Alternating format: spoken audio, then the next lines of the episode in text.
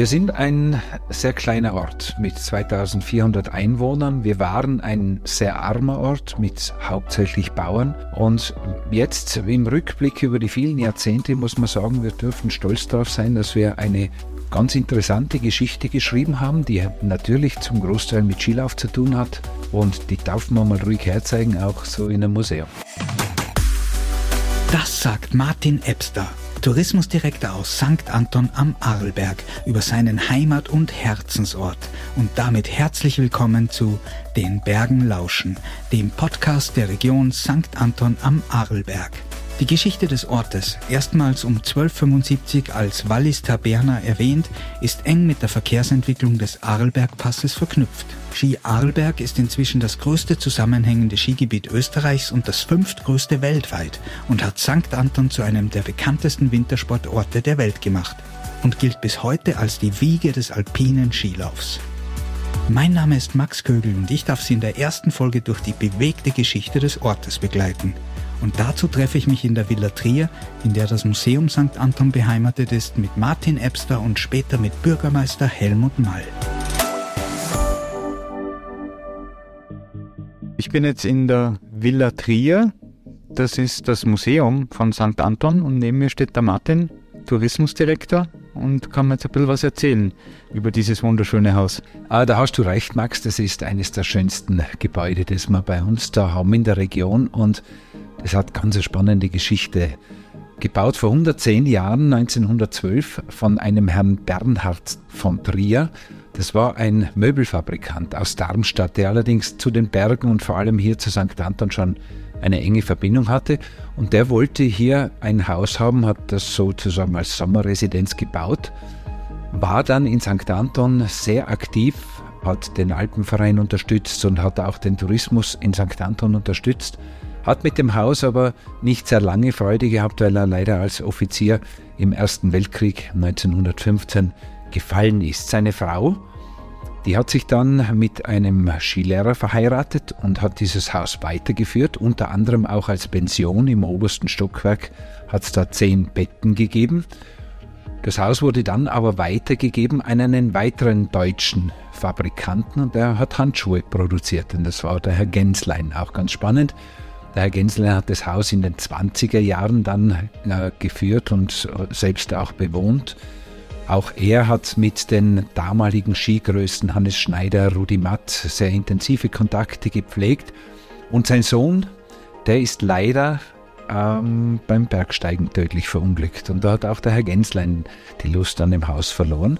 Und dann gibt es eine ganz schöne Geschichte, deren Wahrheitsgehalt nicht ganz äh, nachvollziehbar ist, aber ein bulgarischer Tabakwarenhändler war auf der Durchreise durch St. Anton, ist da mit dem Orient Express stehen geblieben, hat einen Spaziergang gemacht und hat das Haus gesehen und sich Hals über Kopf in das Haus verliebt und hat es dann auch gekauft. Und das war der Herr Basil Kutzerklo, hat er geheißen.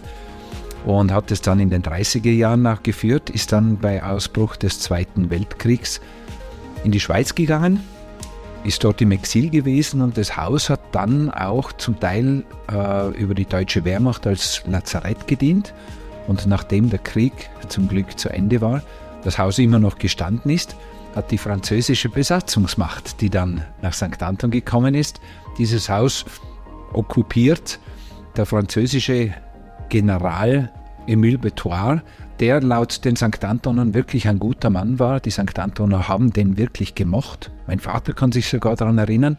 Und der hat äh, in dem Haus so gern gelebt, dass er zwar in Innsbruck sein Hauptquartier gehabt hat, aber da irgendwie sein Basislager errichtet hat. Und es gibt auch die Geschichte, dass die Engländer, die Franzosen und die Amerikaner dort unten im Museum vom Kamin über die Besatzungszonen in Österreich gesprochen haben. Ja, und dann hat es eine Zeit gegeben, da ist der Kutzerklu, also der Bulgari, wieder der Besitzer gewesen, hat aber dann das Haus an die Gemeinde und den Tourismusverband St. Anton verkauft und seit den 70er Jahren ist es eben im Besitz des Ortes und wir sind sehr, sehr stolz drauf. Ja, also man hört, viele haben sich in das Haus schon verliebt und es schaut ja auch von außen aus wie ein Märchenhaus eigentlich, eine Jugendstilvilla äh, wie aus dem Bilderbuch. Ja, das hat Heimatstil geheißen damals Und wenn man so den Park rundherum sieht, dann, dann ist das wirklich wie so eine, eine Märchenvilla in, einem, in einer schönen Umgebung. Jeder Raum widmet sich hier einem Thema, das hauptsächlich mit der Geschichte von St. Anton und mit der Geschichte des Skilaufs und des Skiclubs zu tun hat und des Skisports überhaupt. Gut, dann gehen wir durch. Jawohl. Ja, der, das Stanzertal, in dem der Ort St. Anton ganz am Ende liegt und der dahinter folgende Arlberg, waren zwar immer eine Durchgangsstraße über die Jahrhunderte schon, das ist, geht schon in die Römerzeit zurück, aber bequem war das nie, darüber zu kommen, weil es war beschwerlich, es ist ein enges, ein V-Tal und der Arlberg, der nicht wahnsinnig hoch ist mit seinen 1800 Metern, aber doch sehr beschwerlich zu begehen. Und wenn man denkt, dass früher die ganzen Salz- und Silbertransporte über den Alpe gegangen sind, winters wie sommers, dann war das zum Teil schon eine riesengroße Herausforderung. Das kann man dann in alten Karten, die unsere Gäste dann da anschauen können, am besten sehen. Und eine Geschichte passt eben zu diesem Übergang äh, über den Arlbergpass. Es hat äh, im Jahr 1386 ein junger Mann, der aus dem Schwabenland gekommen ist, aus äh, Kempten im Allgäu. Mhm. Der war eigentlich auf dem Weg nach Rom und hat dann aber hier in St. Anton Arbeit gefunden, und zwar beim Ritter von der Arlenburg. Und er hat dann sein Pferd führen dürfen und sein Schwert tragen dürfen. War 15 Jahre lang Knappe bei seinem Ritter und der hat im Laufe dieser Zeit gesehen, dass wahnsinnig viele Menschen am Arlberg zu Schaden kommen oder sogar sterben auf dem Weg über den Pass. Und der hat dann am Ende seiner Arbeitszeit die 15 Gulden, die er verdient hat, zur Verfügung gestellt, wenn irgendjemand auf der Passhöhe so eine Art Hospiz errichtet. Das wollte keiner tun, dann hat er es selber getan. Hat sich die Erlaubnis dazu geholt und hat eben 1386 dort oben am Pass das erste Hospiz, genau dort, wo jetzt die Kapelle des Hospizhotels steht, gebaut. Mhm. Hat dann in seinem eigentlich langen Leben äh, über 200 Menschen das Leben gerettet, indem er jeden Abend hinausgegangen ist und gesucht hat, ob jemand äh, Probleme hat, ob jemand in Not geraten ist, hat die dann äh, mit hineingenommen, hat ihnen was zu essen gegeben und da wirklich Großes geleistet. Und hat eben in dem Bedürfnis, den Menschen dort oben zu helfen, die Bruderschaft St. Christoph am Arlberg gegründet. War damals schon ein Verein, der sich um Menschen kümmert, die rund um den Arlberg zu Schaden kommen. Hat mit Freunden im Sommer dann Geld gesammelt im süddeutschen, im österreichischen Raum und hat über diese Bruderschaft wirklich ganz Großartiges geleistet über die Jahrzehnte. Die Bruderschaft selbst ist dann über Jahrhunderte bestehen geblieben, bis Josef II. die alle abgeschafft hat, die Bruderschaften. Und wurde erst im 20. Jahrhundert wieder gegründet, und zwar Anfang der 1960er Jahre mit ganz wenigen Mitgliedern in St. Christoph oben im Hospizhotel, das damals ein Gasthof war. Und da ist auch das Ziel gewesen, Menschen, die am Adelberg oder rund um den Adelberg verunglücken oder zu Schaden kommen, zu helfen. Mhm. Mittlerweile ist die Bruderschaft St. Christoph mit über 22.000 Mitgliedern der größte private karitative Verein. Wie jedes Jahr ungefähr eine Million Euro, das an arme Familien ausgeschickt wird. Und da sind wir sehr stolz drauf und jeder St. Antoner ist eigentlich Mitglied in der Bruderschaft, aber auch Künstler, Sportler, Politiker. Und da kommt einiges an Geld, aber auch einiges an Image zusammen. Ja, schön, weil es ist ja auch an genau der Stelle steht jetzt das äh, sehr berühmte Luxushotel, das Alberg Hospiz, das gerade renoviert wird, aber auch der Gastgeber Florian Werner ist ja auch Mitglied der Bruderschaft und wo kann man auch das Gute mit einbringen. Ja, gerade das Hospizhotel war natürlich immer Sitz der Bruderschaft und der weltliche Präsident ist immer der Chef des Hotels dort oben und die geistlichen Präsidenten sind jeweils die Bischöfe von Vorarlberg und von Tirol.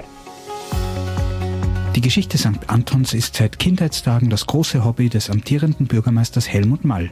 Mit einem Schmunzeln erzählt er mir, dass er wahrscheinlich einer der letzten Geheimnisträger des Ortes ist. Und so weiß er auch mehr über den Gründer der Bruderschaft zu erzählen. Heinrich Findelkind, der ist ja da als junger Bursch hergekommen. Sein Vater ist verarmt, darum Findelkind, der wurde auch angenommen draußen in Kempten im Allgäu und haben Station gemacht auf der Burg Arlen und der Burgherr hat eben gefragt, was macht der junge Mann? Und hat geheißen, ja, das war's er nicht und wurde als Schweinehirt angestellt. Richtig Schweinehirt. Und das hat er dann, glaube ich, so zehn Jahre gemacht und hat halt immer wieder beobachtet, es gibt Tote vom Pass herunter im Frühjahr und die haben halt wild ausgeschaut, die Leichen und so weiter. Das war nachher eigentlich sein Ding. Er wollte da irgendwie helfen und hat nachher das wirklich zusammengebracht. Es gibt nach wie vor die Originalurkunde des Papst Bonifatius von 1386, wo er die Bruderschaft einsetzt. Ja, und hier in dem Raum sehe ich auch eine Vitrine mit einem sehr verkohlten Stück Holz und dem Bildnis des wahrscheinlich heiligen Christophorus. Was hat es damit auf sich? Der heilige Christophorus war immer schon der Schutzpatron der Reisenden.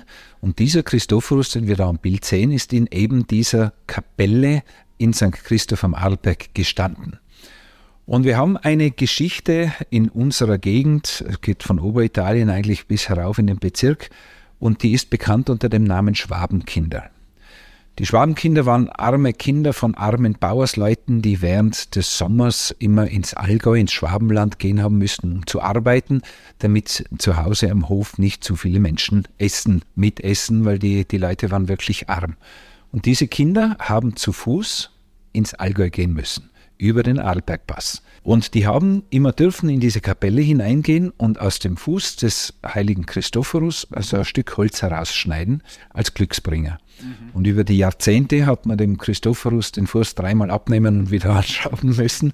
Und irgendjemand hat da gesagt, da machen wir ein Gitter drum, drumherum, dass da nichts mehr weggeschnitten wird. Und dieser Christophorus ist dann in, hinter seinem Gitter gestanden, als am 7. Jänner 1957 das Alberg Hospizhotel abgebrannt ist, inklusive Kapelle. Und dieser verkohlte Rest ist das Einzige, was übrig geblieben ist, weil man den Christophorus natürlich hinter seinem Gitter nicht herausgebracht hat. Mhm. Der Weg über den Adelbergpass war ja auch schon in früheren Jahrhunderten sehr beschwerlich, wie du erzählt hast. Und hier sehe ich auch ein Bildnis von einem Geistlichen in einer Kutschenwagen, der wohl umgefallen ist. Was hat es damit auf sich? Ja, dieser Geistliche, das war der Johannes der 23. zu dieser Zeit, immerhin einer von drei Päpsten. Es hat da äh, vor dem Konzil in Konstanz 1414 drei Päpste gegeben. Einen aus Rom, das war meines Wissens nach der Gregor XII., Benedikt XIII. aus Avignon und eben der Johannes der 23., der hat in Pisa residiert. Und äh, das Konzil von Konstanz wollte das sozusagen wieder alles auf einen Papst zusammenbringen. Und der Johannes der 23. war der einzige dieser drei, der dorthin gereist ist, über den Arlberg, und hat dort oben offensichtlich einen Unfall mit seinem Pferdefuhrwerk gehabt. Hat dann ausgerufen, hier liege ich im Namen des Teufels, hat offensichtlich keine große Freude gehabt über diesen Umstand und wäre vielleicht gescheiter zurückgefahren damals, weil alles, was er dann in Konstanz erlebt hat, bis zu seiner Abdankung oder besser gesagt, bis man ihn sozusagen als Papst entfernt hat, war ja auch keine erfreuliche Geschichte für ihn. Also hat er es vielleicht schon geahnt, dass das kein guter Weg ist. Ja, vielleicht. Er hat sich aber trotzdem auf den Weg nach Konstanz gemacht. Jetzt hast du vorhin erzählt, dem Adelberg wurde auch ausgewichen, was natürlich wirtschaftlich für die Region nicht besonders gut war. Und diesen Umstand hat man dann durch eine entscheidende Wendung umgangen. Das war unser großes Glück, muss man sagen, weil äh, durch dieses Tal herein hat der Kaiser Franz Josef erkannt, dass das die eigentlich einzige Möglichkeit ist, wenn man von Wien nach Bregenz eine Zugstrecke bauen möchte. Und Kaiser Franz Josef hat das unbedingt durchsetzen wollen. War natürlich auch wichtig, damit die Verkehrswege nicht im Norden in Deutschland oder im Süden durch Italien durchgehen, Richtung Paris vor allem auch. Und hat dann äh, das österreichische Parlament auch mitentscheiden lassen, dass eine Zugverbindung von Wien nach Bregenz gebaut wird. Und dann sind sie natürlich an diesem Hindernis Arlberg hängen geblieben. Und da hat man natürlich nicht drüber fahren können, sondern unten durch. Und im Mai 1880 wurde begonnen, da einen Tunnel zu bauen. Der ist immerhin zwölf Kilometer lang und nach sagenhaften, aus heutiger Sicht fast unglaublichen, bisschen mehr als dreieinhalb Jahren wurde im September 1884 dieser Tunnel eröffnet und die, und die Arlbergbahn 1885 dann offiziell in Betrieb gestellt. Das ist aus heutiger Sicht eine unfassbare Leistung. St. Anton hat damals 2000 Arbeiter gehabt, die jeden Tag in diesen Tunnel hineingegangen sind und wir stehen da vor einem schönen Bild von St. Anton, wo man sieht, die erste, erste Anstich in den Tunnel hinein. Und da gibt es ja die Geschichte, dass in St. Christoph am Arlberg, also weit weg, damals von, der, von den Menschen im Ort, eine eigene Dynamitfabrik gebaut wurde, nur um den Tunnel da herauszuschießen. Ja, die Bauzeit, muss ich sagen, ist wirklich erstaunlich, weil würde man heutzutage so ein Megaprojekt starten, brauche ich mich zu sagen, wird man es nicht in vier Jahren schaffen, von der ersten Idee bis zur Fertigstellung. Äh, sehe ich auch so. Wir haben ein gutes Beispiel, das 90 Jahre später auch bei uns passiert ist. Das ist der Bau des Arlbergstraßentunnels. Der war von 1974 bis 78. Den haben wir am 1. Dezember 1978 eröffnet. Da waren viel mehr Leute mit viel moderneren Maschinen natürlich und haben aber für einen 14 Kilometer langen Tunnel auch vier Jahre gebraucht. Und Bürgermeister Helmut Mall weiß noch ein paar weitere Details zum Tunnelbau. Da hat es einen Bauunternehmer gegeben, also eigentlich zwei auf der Westseite und auf der Ostseite. Die haben ein relativ günstiges Angebot gelegt zum Bauen und haben da eben eine penale Zahlung drinnen gehabt natürlich auch, wenn sie schneller sind, bekommen sie was. Wenn sie langsamer sind, wäre das total schief gelaufen. Und die haben das also in Rekordzeit, in drei Jahren war also der, der Adelbergtunnel fertiggestellt. Oder der Durchbruch, sagen wir so, ist geschafft. Das hat nachher schon noch sicher länger gedauert, bis er ausgebaut war. Aber das war eine Meisterleistung, das war überhaupt eine technische Meisterleistung. Wenn man, sie haben zweigleisig den Tunnel schon gebaut, also auch diese Vision schon, nicht einspurig. Und allein die ganze Logistik, es waren ja, was ich, über 2000 Arbeiter in St. Anton untergebracht. Das gleiche noch einmal drüben auf der Westseite. Da hat sich natürlich auch in diesem Ort unglaublich viel verändert. Und auch hier haben wir natürlich wieder Unterlagen ohne Ende über diese Zeit. Das ist ja auch hochinteressant in die Geschichtsbücher hineinzulesen, was sich da ja alles abgespielt hat. Da waren Morde, da waren Unglücke, da waren Feierlichkeiten, da war der Kaiser da, da waren höchste Persönlichkeiten da. Also da hat es wirklich abgespielt in der Zeit. Hat St. Anton natürlich auch optisch riesig verändert nach dem Bahnbau, hat aber die ersten Gäste nachher gebracht, hat Arbeit gebracht, weil natürlich die, die einfachen Bauern wurden bei der Eisenbahn angestellt, da hat es welche Tätigkeiten gegeben und so. Hat eigentlich das Klostertal und Stanzertal da einen riesen Vorteil gehabt in ihrer Entwicklung. Angefangen hat es eigentlich mit Sommertourismus, also die, auch die Schutzhütten, wo bei uns versehen, die, die gehören ja alle dem Deutschen Alpenverein und die sind auch beim Bau schon beim Deutschen Alpenverein gewesen. Es gibt die Ulmer Hütte, was ist Stuttgarter Hütte, Heilbronner Hütte, Leukircher Hütte. Die sind alle so nachher um die Bahnbauzeit auch gebaut worden. Und da sind natürlich die Herren und Damen, die wo schon äh, Bergsteigen gegangen sind, nachher mit dem Zug natürlich hübsch angereist, haben in St. Anton nachher noch genächtigt. Und so hat sich das langsam angefangen. Skitourismus hat eigentlich begonnen kurz vor 1900, weil der Hannes Schneider da nach St. Anton geholt worden ist. Er war ja von Stuben gebürtig, hat drüben aber schon Skifahren können. Und das hat man da entdeckt, hat ihn hergeholt ins gute Hotel Bosch. Das war ja das erste Haus am Platze. Und mit 1901, wo man den Skiclub gegründet hat, hat es natürlich mit dem Wintertourismus angefangen. Ja, weil es eben, wie du gesagt hast, sehr komfortabel für die Gäste ist, auf 1300 Meter Seehöhe direkt im Ort anzukommen mit dem Zug, wo man gleich eigentlich auf die Piste kann. Ja, natürlich. Ski ins Skiart. besser.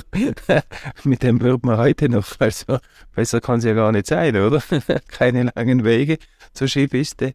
Nein, das war ein riesen, riesen Vorteil. Weil eigentlich, das ist ja auch, das war für St. Anton, das erste tolle Hotel, das war nachher die neue Post, wurde 1897 in Betrieb genommen. Das hat die Familie Schuler, da hat es einen Karl Schuler gegeben, der war eigentlich ein unglaublicher Visionär.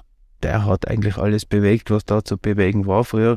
Der war dabei ähm, bei der Skiclub-Gründung, der war natürlich maßgeblich dabei, vielleicht auch wie er geht die Trasse dieser Eisenbahn im Dorf drinnen.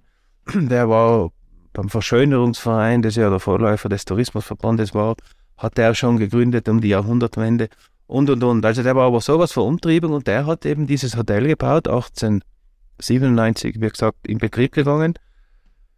Fließendes Wasser, warm, kalt, Bibliothek, Speisesaal sowieso vom Feinsten und einen Tennisplatz hat er gebaut. Also St. Anton am Adelberg hat 1897, dort wo heute der neue Bahnhof steht, haben wir unseren ersten Tennisplatz gehabt. Ja, das hat, hat sicher cool ausgeschaut hier in den weißen Kleidern und die Bauern mit ihren groben Kleidern. Aber baut hat er das für die Engländer. Weil die Engländer sind ja die ersten Gäste auch gewesen, mitunter, und die haben schon Tennis gespielt. Der wird es gewusst haben. Und das wird sicher eine gute Sache gewesen sein. Naja, auf jeden Fall ein Visionär. Ja, und jetzt hat diese gute Erreichbarkeit und vielleicht auch der Tennisplatz ähm, dann auch den internationalen Jet-Set, würde man sagen, auch angezogen und immer mehr berühmte Persönlichkeiten, äh, Stars, Sternchen und gekrönte Häupter auch nach St. Anton geholt. Das ist natürlich nachher, immer der Hannes Schneider hat, hat die zentrale Bedeutung gehabt. Es hat aber auch einen Ingenieur Gomperz gegeben. Also da waren zwei am Werkeln. Einer war auch Visionär, der Ingenieur Gomperz. Der hat schon Skientwicklung und Seilbahnen im Kopf gehabt, war ein Mentor vom Hannes Schneider, hat den Hannes Schneider in die Welt hinausgeschickt mit dem Skifahren. Und natürlich ist mit dem Weltkrieg ist das alles unterbrochen worden.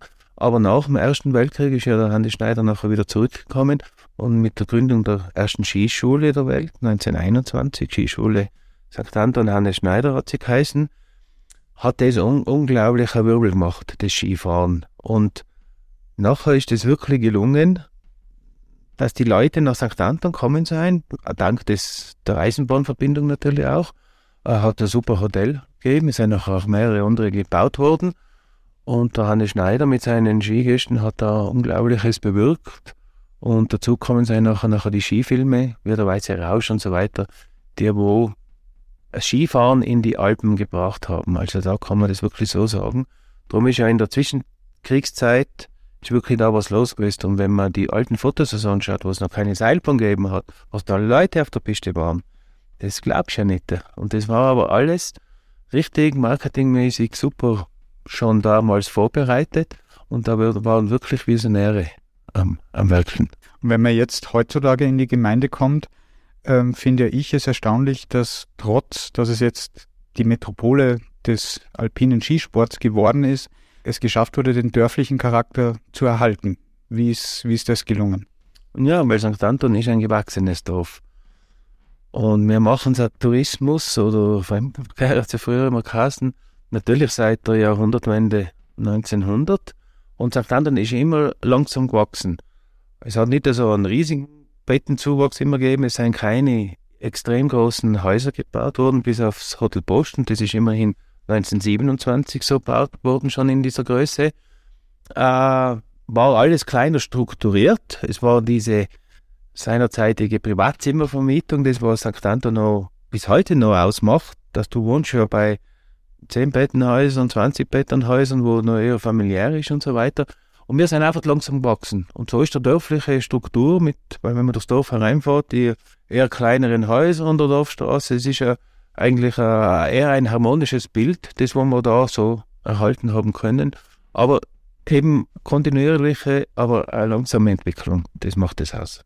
Die Errichtung der Bahn und der Bahnhof mitten im Ort hat natürlich den Ort sehr belebt. Es war aber nicht ganz unproblematisch, weil die Eisenbahntrasse den Ort eigentlich zweigeteilt hat. Das ist heutzutage nicht mehr so. Na, ich sag so, bis in die ah, 70er Jahre herauf, gegen 80, war das Eisenbahn kein Thema, weil da war viel Frequenz, aber die Bahnschranken waren immer geöffnet. Also das hat einfach funktioniert. Aber nachher sind die Züge immer länger geworden. Es ist viel mehr Fracht unterwegs gewesen, also Lasterzüge, wie man früher gesagt hat. Die haben unglaubliche Überlängen gehabt und da hat es passieren können, dass beide Bahnschranken, die einzigen beiden Schranken, zu waren. Und da ist halt nachher 20 Minuten nichts gegangen, weil der so lang war, dass du nicht eine Bahnschranke aufgebracht hast. Und das ist eigentlich nachher zu, zu Belastung geworden, weil nachher ist ja in den 70er Jahren wirklich ein Bettenzuwachs gewesen ohne Ende.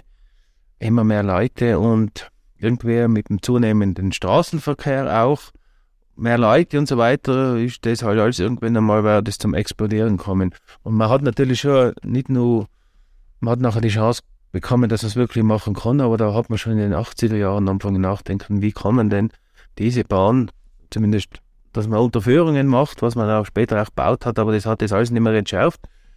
Und der große, große Glücksfall, betone ich auch immer wieder, St. Anton hat zweimal einen Glücksfall gehabt und normal kriegst du ja das nicht einmal. 1880er Eisenbahn und nach 140 Jahren oder 120 Jahren, muss ich sagen, äh, verlegt man sie wieder auf die andere Talseite. Ich meine, das bringst du normal nicht zusammen, weil ich meine, wer finanziert ja sowas und das war das große Glück dieser Weltmeisterschaft, wo man da bekommen hat. Das war dort einmal die einzige Großveranstaltung, sportliche Großveranstaltung in Österreich. Und durch viele Connections, sagt man, in die Politik, Karl Schranz hauptsächlich natürlich massiv dort nach Wien hinab die Kontakte gehabt. Und mit äh, Landeshauptmännern und so weiter hat man das wirklich geschafft, dass man das zusammengebracht hat, dass es politischer Wille war, denn die Eisenbahn in St. Anton zu verlegen. Ein Geschenk. Das war ein Riesenprojekt. Also das hat den Ort nochmal verändert. Und wenn man das gesehen hat, was da in kurzer Zeit passiert ist, weil eigentlich hat man ja, es hat ja auch einen Dorfstreit gegeben, man ist sich der Trasse nicht sicher gewesen. Es hat zwei Trassenvorschläge gegeben, eine Nordvariante, eine Südvariante. Und da hat sich eigentlich das Dorf nachher fast einmal aufgerieben, weil es hat Verfechter gegeben für die Nordseite, die wo aber absolut nicht gut gewesen wäre. Der wäre dort die Eisenbahn in der Gegend blieben, aber halt noch im Berg hineinkommen, aber hätte das Dorf trotzdem noch durchschnitten. Und das wollten aber andere natürlich nicht, zu Recht auch. Und aber noch ist der Streit entstanden, ja, wenn wir da Nein sagen, dann kriegen wir das auch nicht. Und so war eine ziemlich heftige Zeit. Schlussendlich hat man sich aber nachher auf die Südvariante geeinigt. Auch ein Glücksfall, dass das nochmal funktioniert hat. Und ja, und nachher sind die Bauarbeiten 98 losgegangen. Und 2000 ist der erste Zug auf der neuen Strecke gefahren. Also unglaublich fantastisch auch die Leistung der Ingenieure dort. So wie 1880 ist es da gerade nochmal passiert, weil da hat man müssen einen Tunnel auch machen. Den hat man gar von vier Seiten gemacht. Vorne, hinten, da hat man einen Querstollen hineintrieben und dort auch nochmal in zwei Richtungen. Nachher ist es gelungen.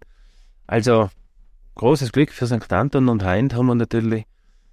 Wir haben eine, einen Vorteil, der ist wirklich, den haben nicht viele und kriegen den können sie auch nicht bekommen, wenn du einen Bahnhof im, im Ort hast. Das ist nicht nur für uns selber, auch touristisch Goldes wert. Ja, war logistische Meisterleistung und jetzt kann man am Weg vom Bäcker zum Metzger, muss man immer 20 Minuten vor dem Schranken stehen, bis man, bis man rüberkommt. Ja.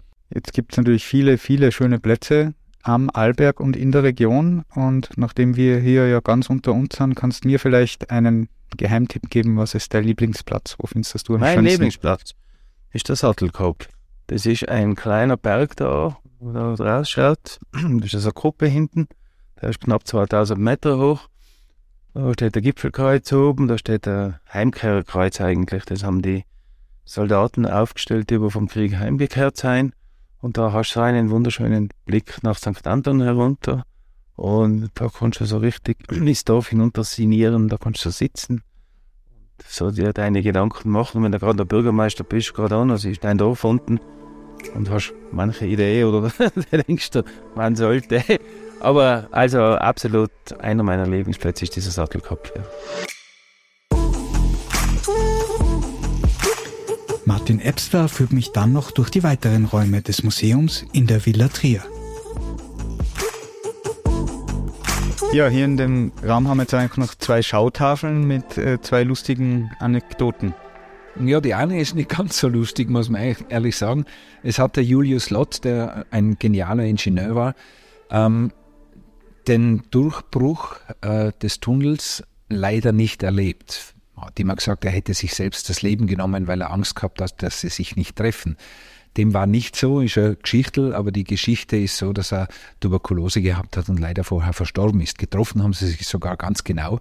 Und das ist auch eine Wahnsinnsleistung ohne Lasertechnik oder sonst irgendwas, einfach in diesen Berg hineinzugraben und in der Mitte mit denen zusammenkommen, die das von Vorarlberger Seite mhm. aus getan haben. Das ist der Julius Lott, ja. Und die andere Geschichte, ähm, es waren natürlich, wie gesagt, viele, viele Arbeiter aus den Ländern, vor allem aus Italien waren sehr, sehr viele da. Und der Pfarrer damals, der Paul Bernhard, der hat ein bisschen Angst gehabt um den Seelenfrieden der Jungfrauen. Da steht, äh, dass 13 Jungfrauen, 13 Mädchen des Dorfes das schwere Schicksal lediger Mütter zu tragen hatten, weil in den 34 Schenken ist es hoch hergegangen und die Übertretung äh, der der Fasttage und die Entheiligung der Sonntage war für einen Pfarrer ein richtiges Problem. Mhm. Aber ich glaube, wenn man so hart arbeitet, dann wird man sich nicht immer nur ganz ruhig verhalten können. Und so war halt das da. Die, die jetzige Generation der Jugend wird sagen, work hard, play hard. Genauso ist es, ja. Richtig. Jetzt haben wir erzählt, der Alberg-Tunnel hat eine neue Welt eröffnet für St. Anton und hat viele internationale Gäste auch in den Ort gebracht und dadurch hat sich der Ort doch auch gewandelt von ursprünglich der Einnahmequelle Landwirtschaft oder der Tätigkeit hin zum jetzt auch modernen Tourismus. Und das hat natürlich auch mit dem Skilauf zu tun oder hauptsächlich. Ähm, die Entwicklung zur Tourismusdestination hat ganz sicher hauptsächlich mit dem Skilauf zu tun. Und das ist äh, eigentlich im Jahre 1901 schon losgegangen, als der Skiclub Arlberg gegründet wurde. 1907 der erste Skilehrer Hannes Schneider im Hotel Post, damals beim Karl Schuler. 1921 die allererste Skischule der Welt, schon mit 200 Skilehrern damals. Und in den 20er und Anfang der 30er Jahre hat sich das wirklich so entwickelt, dass St. Anton schon ein Hotspot war, der mit dem Zug zu erreichen war. Und da hat sich die Geschichte ein bisschen gewandelt. Es hat natürlich noch immer Bauern gegeben und es war auch die bäuerliche Infrastruktur noch da. Es ist aber immer mehr touristische Infrastruktur dazugekommen. Und das sieht man da an den alten schönen Bildern. Auf der einen Seite die Skifahrer am Galzig bei der alten Galzigbahn, auf der anderen Seite eine Viehausstellung im Ort mit lauter Holzhäusern noch. Und das ist dann zusammengetroffen. Und man kann auch da sehr schön nachlesen, wie die Entwicklung der Landwirtschaft dann gegangen ist. Es immer weniger Landwirte. Mit dem kämpfen wir auch heute noch, muss ich echt sagen. Und wir versuchen wirklich die Landwirtschaft aufrechtzuerhalten, unterstützen die auch. Aber dann immer mehr Gästebetten. Und da hat sich St. Anton dann wirklich rasant entwickelt und so, wenn man auf das Foto da schaut, den 60er, 65er Jahr, da hat mein Vater damals immer gesagt, das war eine goldene Zeit des Tourismus. Filmlegenden wie Gene Hackman oder Robert Redford, Klaus Kinski war da, Yul Brynner war da, ja. Klaus Kinski hat den Film The Soldier gedreht bei uns. Ah, ganz, ganz spannend. Und die haben sich natürlich da in St. Anton auch wohlgefühlt. Ja. Damals warst du ja noch nicht Tourismusdirektor, nehme ich an. Ähm, wie hat der Ort trotzdem geschafft, diese Persönlichkeiten anzuziehen? Äh, das, ist, das war einfach dieses, dieses neue Gefühl, am Schnee sich zu bewegen. Das hat es ja in dieser Art in den 20er Jahren nur in ganz, ganz wenigen Plätzen der Welt gegeben. Und ähm, der Weiße Rausch, dieser erste Skifilm, der in die Welt hinausgegangen ist, wo die Menschen gesehen haben, was kann man denn alles machen auf diesen Holzbrettern der hat so dieses Gefühl entwickelt, das schauen wir uns mal an und da gehen wir mal hin und da genießen wir als Jetset oder auch als, als, als normaler Gast dieses Leben im Schnee und in den Bergen. Und ich glaube, damals war die Anziehungskraft so groß, dass der Tourismusdirektor vielleicht nur im Weg gestanden war. Bevor wir jetzt in den nächsten Raum gehen, muss ich aber noch fragen, hat Klaus Kinski ein Hotelzimmer zerstört? Äh, das weiß ich nicht, aber ich war damals äh, ein junger Mann und habe an einem Abend mit ihm zusammen in einer Bar verbringen dürfen. Und er war eine interessante Persönlichkeit, muss ich sagen. Ich merke schon, was in, what happens in St. Anton stays in St. Anton. Should stay there.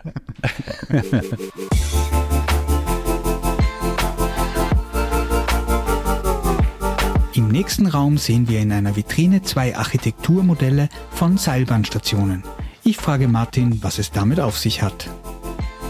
Ja, das sind zwei Modelle eigentlich das, der gleichen Bahn, nicht derselben, sondern der gleichen Bahn. Die Galzigbahn von St. Anton am Arlberg auf den Hausberg Galzig hinauf, von 1300 Metern auf 2080, ähm, war damals 1937 die erste touristisch genutzte Seilschwebebahn. Mhm. Da haben 50 Leute reingepasst. Ich glaube, in die erste Gondel waren es nicht einmal 50 und hat dann 600 Personen pro Stunde befördern können. Diese Bahn ist relativ lange gelaufen, wurde zweimal umgebaut, aber 2005 war es dann Ende. Da hat, hat man auch keine Ersatzteile mehr bekommen und dann hat man sich entschlossen, die Alberger Bergbahnen wollten etwas Großes bauen, das wirklich in der Welt der Seilbahnen Gewicht hat. Und das ist jetzt die neue Seilbahn ein unglaubliches Werk. Damals, wie sie gebaut wurde, 2006, mit dem längsten und schwersten Zugseil der Welt, 10,5 Kilometer lang und 105 Tonnen schwer, gebaut in Stahl und Glas und das Besondere sind diese Riesenräder. Da sind vier Riesenräder hinten drin und da kommt man mit der Gondel vom Zugseil herein, wird ausgeklinkt und fährt über dieses Riesenrad vom Boden runter. Das heißt, niemand muss mehr über die Stiegen raufgehen, um in die Gondel zu steigen. Mhm. Die steigen unten ebenerdig ein und werden über die nächsten Riesenräder dann wieder hinauf in das Zugseil eingeklinkt. Ist nach wie vor eine der attraktivsten und modernsten Seilbahnen der Welt. Und sieht sehr futuristisch aus. Sehr, ja. Schaut auch sehr gut aus, wenn in der Nacht so der, der Mond drauf scheint und, und man sieht so die Technik hinter dem Glas. Also richtig äh, ganz, ganz, ganz eine tolle Bahn. Die kann natürlich jetzt bedeuten, mehr Menschen auf den Berg hinauf befördern. Und hat sogar Preise für Architektur gewonnen. Unter anderem den bedeutenden Chicago Architecture Award hat diese, diese Bahn, weil sie sich eben, obwohl sie unglaublich modern ist mit Stahl und Glas, aber wunderbar in die äh, alpine Natur einfügt und den Preis hat sie meiner Meinung nach zu Recht. In dem Raum haben wir jetzt auch ein Porträt eines Mannes, an dem man, wenn man sich mit dem Ort St. Anton auch nur irgendwie beschäftigt, nicht dran vorbeikommt. Auch wir haben jetzt in den ersten Minuten schon ein paar Mal seinen Namen gehört. Ein gewisser Hannes Schneider. Warum ist er so wichtig für diesen Ort und was ist seine Geschichte? Da kann man nur sagen, Hannes Schneider war ein Skigott. Äh, er ist kein St. Antoner, er ist in Stuben am Arlberg gebürtig, aber er ist ein klassischer Arlberger und hat als junger Mann schon das Talent gezeigt, dass er auf diesen Holzbrettern ganz anders draufsteht und mit denen anders umgeht als andere. Er war der allererste Skilehrer 1907 im Hotel Post und hat sich gedacht, das kann es nicht gewesen sein, mit den Skiern immer quer über den Hang zu fahren, dort mit so einem Umsteig, äh, mit einer Umsteigprozedur wieder quer über den Hang und das den ganzen Tag zu machen, das muss eleganter gehen. Und er hat dann die von ihm entwickelte Arlberg-Technik verfeinert. Und das hat einfach bedeutet, dass man mit Gewichtsverlagerung so den, den Schneepflug macht, äh, Kurven macht und sozusagen elegant über die Pisten schwingt. Das ist dann zum Parallelschwung geworden. Und er hat diese Arlberg-Technik propagiert und hat sie dann auch in der Welt gezeigt, unter anderem in Japan, dem japanischen Kaiser und in einem Ort namens Nosawa Onsen, der jetzt unser Partnerort ist, 5000 Menschen gleichzeitig das Skifahren beigebracht. Es war schon eine fantastische Leistung. Er ist dann mit dem Zug durch ganz Russland gefahren, hat dann auch während des Krieges in Amerika in North Conway eine Skistation gegründet, ist auch dort geblieben bis zu seinem Tod, war aber immer wieder in St. Anton und er war auch derjenige, der den Skisport auf die Leinwand gebracht hat. Zusammen mit Arnold Funk, dem damaligen Regisseur dieser großen Bergfilme, dieser mächtigen epischen Filme, hat er das Wunder des Schneeschuhs gedreht und eben den Film Der Weiße Rausch, der hier am Arlberg spielt und Szenen zeigt. Und da habe ich auch mit einem Regisseur mal gesprochen, der gesagt hat, er wüsste gar nicht, ob er die Kameraeinstellungen jetzt noch so mal herbringen würde, wie sie damals ge ge gedreht wurden. Also Pioniertum an allen Ecken und Enden. Und Enden, ja. Und dem Weißen Rausch werden wir auch eine eigene Folge widmen. Das ist auch eine sehr gute Idee, denn das ist ganz eine coole Geschichte von den 1930er Jahren bis jetzt in die Neuzeit.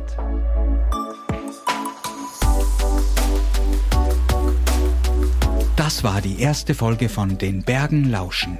Wenn Sie mehr über die Region St. Anton am Arlberg erfahren wollen, besuchen Sie doch unsere Website unter sdantonamarlberg.com.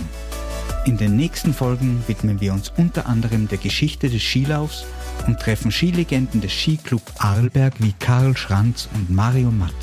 Wir freuen uns, wenn Sie dann wieder dabei sind bei Den Bergen lauschen, dem Podcast der Region St. Anton am Arlberg.